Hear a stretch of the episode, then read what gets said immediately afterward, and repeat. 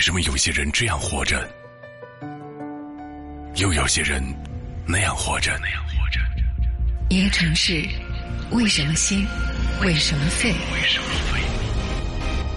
博物馆陈列的万物，如何才能看得通透？如何才能看得通透？只能从文化里寻找答案。言之有理，陈刚、颜亮对谈人文通识。对谈人文通识。关于美这个事儿啊，不同的民族、不同的国家、不同的地区，他们对于不同类型的美的敏感度是不一样的。对对对对。比如我们中国人，我们对两种美是比较敏感的，一个是吃，对，我们说美食家这个就是我们中国人的长项；再一个就是我们对于诗词之美，这是我们也是独一份儿的，对吧？这个文字的之美，呃，中国人也和老外共同的对美的这个审美能力都很强，就是酒。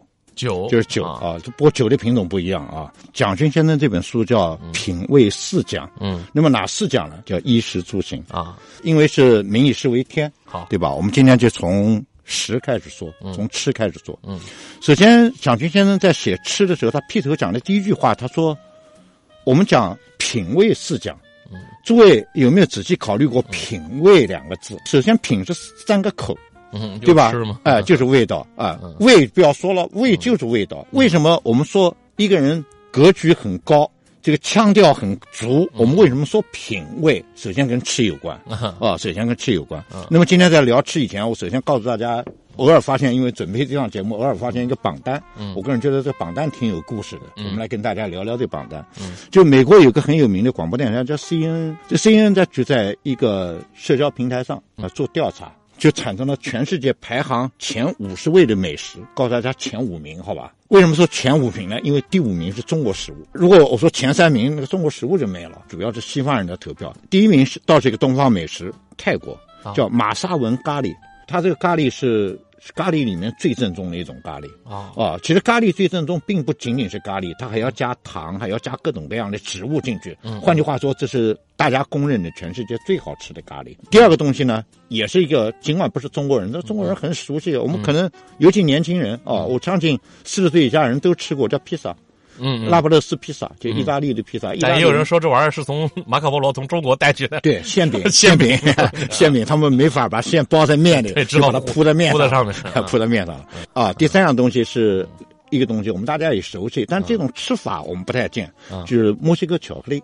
啊，它的巧克力不是一块一块的吃的，它是放在杯子里面，是液体啊，液体。原来我曾经在那个西班牙的时候，嗯，就是突然有段时间，突然特别想这个油条，嗯，就中中式早点。后来西班牙的朋友就跟我介绍说，我没有油条，就把我带到个油条店里面早上。结果这个油条端上来，这油条第一，这个手指头这么长，跟我们的大概手指很短，哎，这十来公分，很短，又很细，就跟那肯德基早餐油条差不多。对，但是配一杯什么呢？巧克力。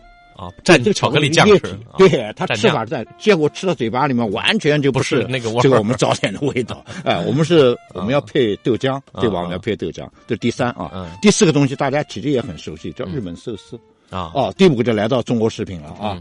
这个中国食品我们多说两句，这个中国食品这个东西叫北京烤鸭，就是北京烤鸭广为老外知道，这个原因第一个就是第一次来中国的老外，尤其是游客啊，他们通常都有一句话叫。北上长城，西调长安，就是第一次来中国的人就盯住是喜欢盯住这两个城市，就是北京和西安。啊，如果到北京的西方游客，一般来讲，不管他自己去查攻略，还是旅行社带他朋友带他，一般都会把他带到这个烤鸭店里面去吃一顿，对吧？于是呢，就来了个北京烤鸭啊，第五名，全世界前五十名最好吃的食物。前五名，先把最后一名告诉你一下。最后一名是什么？最后一名，中国人现在也经常吃。看电影的时候，爆米花啊，对对对，爆米花 这个花，爆米花。这不同的国家地区欣赏的美食对程度不一样。对，原来它这标准呢，它其实它不是讲好吃不好吃。我发现了，它是讲这个有多少人吃过，对多少人吃过。它比较普及，比如看电影、看球赛，大家都报一报一个这个玩意儿，所以大家就会想起它来。有一种食物，比如说我们中国人几乎大部分都爱吃的，但是老外看起来就觉得根本不能。接受的，嗯，皮蛋，皮蛋，一个鸡蛋好好的蛋变成黑咕隆咚的，谁还敢吃？但是我们春节的时候，几乎是东南西北大家不可少的一道凉凉菜，凉菜里面都有这个 啊。也让我回到一下这个北京烤鸭去，嗯，北京烤鸭刚才跟说跟南京有千丝万缕的联系，这个北京烤鸭的祖宗，是这是国内现在很多美食研究、美食专家研究，真是从南京开始的。哦，就南京人吃鸭子，尤其吃到烤鸭这份儿上，是谁？是朱元璋。啊啊，原来这是个宫廷食品，老百姓根本就吃不着这玩意儿。嗯，那么后来大家也知道，就明代迁都，就到朱棣的时候，明代就迁到北京去了。嗯，南京的这个皇家到了北京以后，把南京不少东西带过去。首先带过去第一个东西叫紫禁城，对吧？南京以以前有明故宫吗？嗯嗯。第二带过去的就是没有带过去，带过去个名字叫温泉。南京叫汤山，北京叫小汤山。啊，对吧？第三个带过去的东西就是这烤鸭了。嗯啊，一开始北京人还有点不大想承认，结果一查历史，这是对的。嗯啊，南京人把烤鸭带到北京，带去两种烤鸭，第一个叫叉烧。嗯原来叉烧什么意思啊？就是把那个鸭子啊，就磨磨好磨好调料以后，插在一把叉子上，然后把叉子伸进炉子里，然后那个师傅就不断的转动这个叉子。嗯啊，其实叉烧的方法不仅是可以用来做制作鸭子还有做肉也可以。对对对有一种肉就叫叉烧肉叉烧肉，叉烧包就这意思啊，就这意思。第二个还有一个什么东西？还有一个叫焖烧，叫焖炉烤鸭。焖炉烤鸭就是把把它的味道搞好，然后挂在炉挂在里边把火先大火烧一阵，然后火一灭，把炉子一焖。福建那一就靠带比较多，对，焖炉烤鸭吊炉照烧那种啊。这个到今天为止，北京的两个有名的烤鸭店就代表着两个流派，叫全聚德。嗯嗯全聚德就是叉烧嗯嗯啊，还有一个叫便宜坊。便宜便宜坊嗯。就是焖焖炉，就是焖炉，大概是这样。美食确实跟我们的人的个人的人生，嗯。然后再接下去，甚至跟我们的这个国家的历史，嗯。甚至跟政治有千丝万缕的联系啊。但是我们今天谈的这个角度有点不一样，我们今天是谈饮食之美啊，我们谈饮食之美。我们还回到蒋军的书上来。蒋军首先讲，他说生命里面很多美好的记忆。嗯，这严老把它做一个问题，我就问你吧。嗯，他说生命里面很多美好的记忆，往往都会跟吃东西有关。我很喜欢这句话，就生命里面很多美好的记忆，往往都跟吃东西有关。一般在讲美食的时候，我们会讲四个字，叫色香味形。我个人在对美食记忆，我发现往往我们牵扯到第五个字，这个字叫情。我说一类食品，我们大家都会有印象。就是，其实我们大家的妈妈有的是会做菜，有的是不会做菜。比如我妈就属于，我妈是大学教授，又是工科教授，我妈是属于不大会做菜的那个。但是我们每个人的记忆里面，因为我们做孩子的时候，每个人的记忆里面可能都会有妈妈的味道。嗯嗯我妈烧的味道其实是从美食角度来讲是一个不太好的味道，但是我对她那个味道却记忆非常深刻啊！为什么？因为里面有情。你想，一个不大会做做饭，而且工作又非常忙的人，他愿意站在厨房里面，他不愿意为自己，却愿意为自己的儿子去做一个哪怕是不好吃的东西，你也会从当中品尝出他的心意来。有情感在其中哎哎哎，所以为什么在那个《舌尖上中国》那个纪录片里面，很多人感动于什么？比如说浙江的一个老阿婆，她捧出一碗乌米饭，对很多人觉得她不光是乌米好吃，她也寄托了那种。唤起了很多人对于自己外婆、奶奶、祖 外祖父那种记忆，对就觉得他们那代人的食物里是包含了情感在其中的。我说一个故事吧，啊哦，说一个跟情有关的食物的故事。原来我读大学的时候，班上有个最大年龄最大的同学姓姓白，我们都喊他老白。他是那个云南白族人，白族的首府在什么地方呢？叫诺顿，嗯嗯离昆明大概四百多公里。诺顿在历史上因为因为有一个东西，它红了一千年，什么东西叫岩盐？啊，大家知道盐，人类的盐一般是从海里面出来的。对，嗯但是由于造陆运动，我我们其实现在世界上最高的地方，比如说珠穆朗玛峰，都是从海里面升起拔出来的，嗯对，所以说我们其实现在在很多山上有很多岩岩石挖开，底下就含盐，就是诺顿的岩盐就品质之高，在世界上首屈一指的啊，大约挖了大概一千年。但是后来因为就是海盐大量的生产以后啊，这个盐盐大概到了最近两三百年，这个盐盐就没落了。嗯就它因为它量上不来，对对吧？但是它这个盐的精致在美食界里面还是有名的。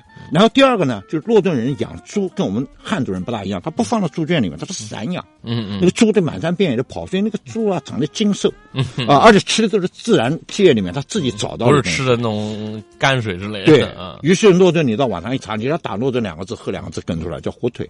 啊。啊，叫诺顿火腿。啊。就是诺顿的火腿制作制作的过程非常复杂，简单的一点讲，先把新鲜的猪腿先晾二十四小时，啊，然后在猪腿上抹一层就诺顿特产的叫苞谷酒。就苞米酿的酒，然后再均匀的撒上这个诺顿的盐盐盐盐啊、盐盐，然后就开始揉搓，这个揉搓要两天就每天揉几个，哎，像按摩一样的啊，然后最后再把它放进一个木桶里面，就腌半个月左右，嗯嗯。然后拿出来，拿出来以后涂一层 这个不好听了。你刚才讲皮蛋，皮蛋看上去老外不好看，这个听上去老外不好听。从灶里面抓那个木灰，草木灰，其实这玩意儿是干净的啊啊，就抹在这个火腿的外面，然后火腿就挂起来。通常挂多久呢？就风吹挂一年，就一年以后这火腿就成了。这个火腿跟西班牙火腿一样，可以生吃，直接切片就对，可以生吃。我知道这么大一圈讲这故事，我都回到老白身上去。我们上大三的时候，那时候我们还是写信呢。突然有一天，这个老邓来了一封信。我们来信，大家兴高采烈。一个班上，比如每天有个一两封来信，所以一般来讲，那个来信呢还很愿意把信拿来跟大家分享。老白把信拆开，刚读了前两句，老白突然眼泪就流下来，嗯，然后抱着头坐在那，信丢在地上。我们拿信拿出来一念，我们才知道老白他姐姐给他写的。老白他妈死了啊，老白妈妈去世了。老白在接下来两天里面，老白经常一个人坐在床上，然后手抱住头，嘴巴里面念念叨叨说一句话，说他妈做的饭团他再也吃不到了。嗯嗯。那么他妈做的饭团究竟是什么东西？我当时我们也不好意思，老白那么被动，我们也不好意思问。一直到我们大学毕业了以后，毕业大概大学毕业三年以后，有一次老白邀请我们几个同学，同宿舍同学到云南他老家去玩，嗯，我们就跟过去了。是这样啊，就当地有个美食是这样，其实首先是。当地的米饭啊，煮好，然后把那个火腿切成细，非常细碎，嗯，加一点点蛋花，加一点点榨菜末，再加一点点葱，就在锅里面炒，就像我们有点像扬州炒饭，嗯嗯嗯，啊，炒饭最有名的是扬州炒饭，嗯嗯，啊，但是呢，它后面有个工序，后面有个什么工序啊？就是饭放到半凉以后啊，就妈妈拿起来就把一窝，有点像寿司，对，一窝窝成一个饭团，嗯，然后放在一个盘子里，啊，啊，老白说再也吃不到。他妈妈捏的饭团了。我们后来到了云南以后，老白的姐姐在给我们捏饭团，但是老白在旁边嘟嘟囔囔的说，跟他妈的味儿不一样。这 其实我觉得这完全就是感情在起作用了，是对吧？姐姐的情跟妈妈的情不一样。所以我今天看到这个蒋勋先生的这本书上，首先他就劈头就讲，食物除了色香味形以外，还有一个很重要的东西就是情。啊，我觉得这话讲的非常非常。这个，这是我今天讲到第一个字儿，就是我们把这个情字说出来。第二个呢，生活美学里面最重要的就是我们要体会到一个东西的品质。但是他讲了一句很有意思的话，他说在工业社会里面，品和质这两个东西被分离了。嗯，他说一般来讲，质没问题，是质是质量啊，是质量。但是呢，我们一讲到这个品的时候，我讲到品的时候，我们会想到它很多，要很多。就是我们现在把一个东西放到食品厂里面生产，我们最关注的可能不是它的质量有多少，而是它的数量有多少。嗯。但是如果说有一个人告诉你，我的东西是手工做出来的，嗯。比如说，我随便举个例子，比如说月饼，嗯，月饼。原来这几年你吃月饼吗？吃吃什么呢？就是我们您说的手工月饼。我们单位食堂这个旁边有一个夫妻俩，嗯，每年他们就定期到这个时候来自己手工月饼做，然后买的人多的不得了，排队买。手工是手工手工什么馅儿？呃，五仁的、豆沙的都有，牛肉的也有，莲蓉的都有。你报了除了那个牛肉的，你前面报的都是传统的馅儿。传统的馅儿。对，我问你啊，有几个馅儿有没有？比有鲍鱼馅儿吗？没有。现在有的五星级酒店为了把这个月饼卖好贵，鲍鱼馅儿，鲍鱼馅儿啊！我曾经燕窝馅儿的。对对对，我曾经有一次就是那个酒店。让我尝尝他们的鲍鱼馅的月饼，结果他们发现我一边吃月饼一边在往外吐东西，结果他们问我在吐什么，我说我不知道，我说特别硬咬不动，嗯，结果他们仔细一看，说你把鲍鱼都给吐了，鲍鱼丁都给最值钱的给吐了。我接下去又有一个问题来了，叫慢食，嗯，叫慢食，就是慢就慢吞吞的慢。啊，食就是食物的食了，就慢吞吞的食物。原来我欧洲国家我去的最多的国家就是意大利了，嗯，啊，比比较喜欢那国家。我觉得就是欧洲为数不多的几个 产美食的国家。对，往北你吃不到什么好东西。而且而且这个意大利的国家还有一点跟中国特像。对，这个像什么东西呢？我我告诉大家，像两个东西。第一个东西啊，就是他那个国家就是这个亲人不喜欢分离。嗯，就是家族观念对兄弟姐妹结婚以后，爸爸就在旁边盖个小房子，嗯嗯，就你就还住在那儿，对对对，爸爸在那大房子里，晚上一吹哨子，大家一起回家吃饭，嗯哼，这是第一个。他们办个企业也喜欢七大姑八大姨搞在一起，啊，这个这个可能不能算，这是特点，家族家族凝聚不算缺点，对吧？特点。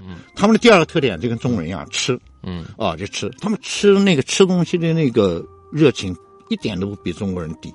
啊，重大的问题都是以吃为主，但是意大利人在吃方面跟中国人有个很大的区别。我举个例子啊，就是我曾经到意大利，我特地找了一个意大利的小村庄，住到这个意大利的小村庄里面去。有天大概下午两点钟，我们还没吃午饭，于是走进那个餐馆，餐馆里面没人，就两个厨师在门口晒太阳。嗯，因为是下午两点了，大概六点钟要吃吃晚饭，于是呢，我们就点了很简单，意大利最简单的就意面。嗯嗯，就三个人就点了三份意面，三份意面我们我们就坐在外面，我们也坐在那晒太阳，前面是湖，餐厅前面是湖，很漂亮，就一直等一直等，这个厨师就不出来。结果我着急了，跑到门口一看，俩厨师在里面聊天，俩厨师在 还没做饭，对，还没做饭呢。后来就不高兴，就问这个厨师怎么还不做饭？厨师说慢慢的。啊，他说美食都是慢慢来的，不要着急。哦，就是我们一般印象当中，就是满屋子客人等着吃，他会慢。就没客没客人，你怎么也慢？啊，大约过了四十五分钟，第一碗意面端出来，出来了。过三分钟再来一碗，再过三分钟再来一碗。啊。当时我们三个人坐着，两个是中国人，还有一个是意大利人。两个中国人大概因为是两点了，饿了，大概十分钟之内一碗意面没吃掉了。那意大利人吃了二十五分钟，我看了表，那么还有十五分钟，我就看着他 啊，好不容易吃完了以后，这意大利人说下面是甜点。嗯嗯，就是西方人这个甜点是一定要要的。那甜点是什么？可以是一块点心，比如提拉米苏。嗯嗯，也可以是一杯一杯酒啊，也可以是。一份冷饮，嗯啊，然后就硬点一个甜点，硬点一个甜点，其实我已经很不耐烦了。这个甜点又耗了大概一边甜点一边聊天，这个甜点大概又耗了四五分钟下，呃，就十五分钟二十分钟下去，也让大概算算大概两小时，就是连厨师慢慢吞吞。但是他说那个意大利人告诉我，在这个过程当中，他感觉到湖的美，他感觉到生活的细节，他感觉到了面里面的每一种。食物的食材的味道，呃，我觉得他讲的话，我确实无话可说了。我大概只是吃饱了而已。我们果腹嘛，就是对对对对，先吃饱。呃，所以说我们对这个食物啊，我们确实应该有一种态度。嗯，我们对食物应该有一种态度。那么这个态度到底是什么呢？嗯，哦，其实我们今天在这个节目开始的时候，我们就跟大家说，我们今天是聊美食。我们把一个“美”字加在“食”的前面，美是什么？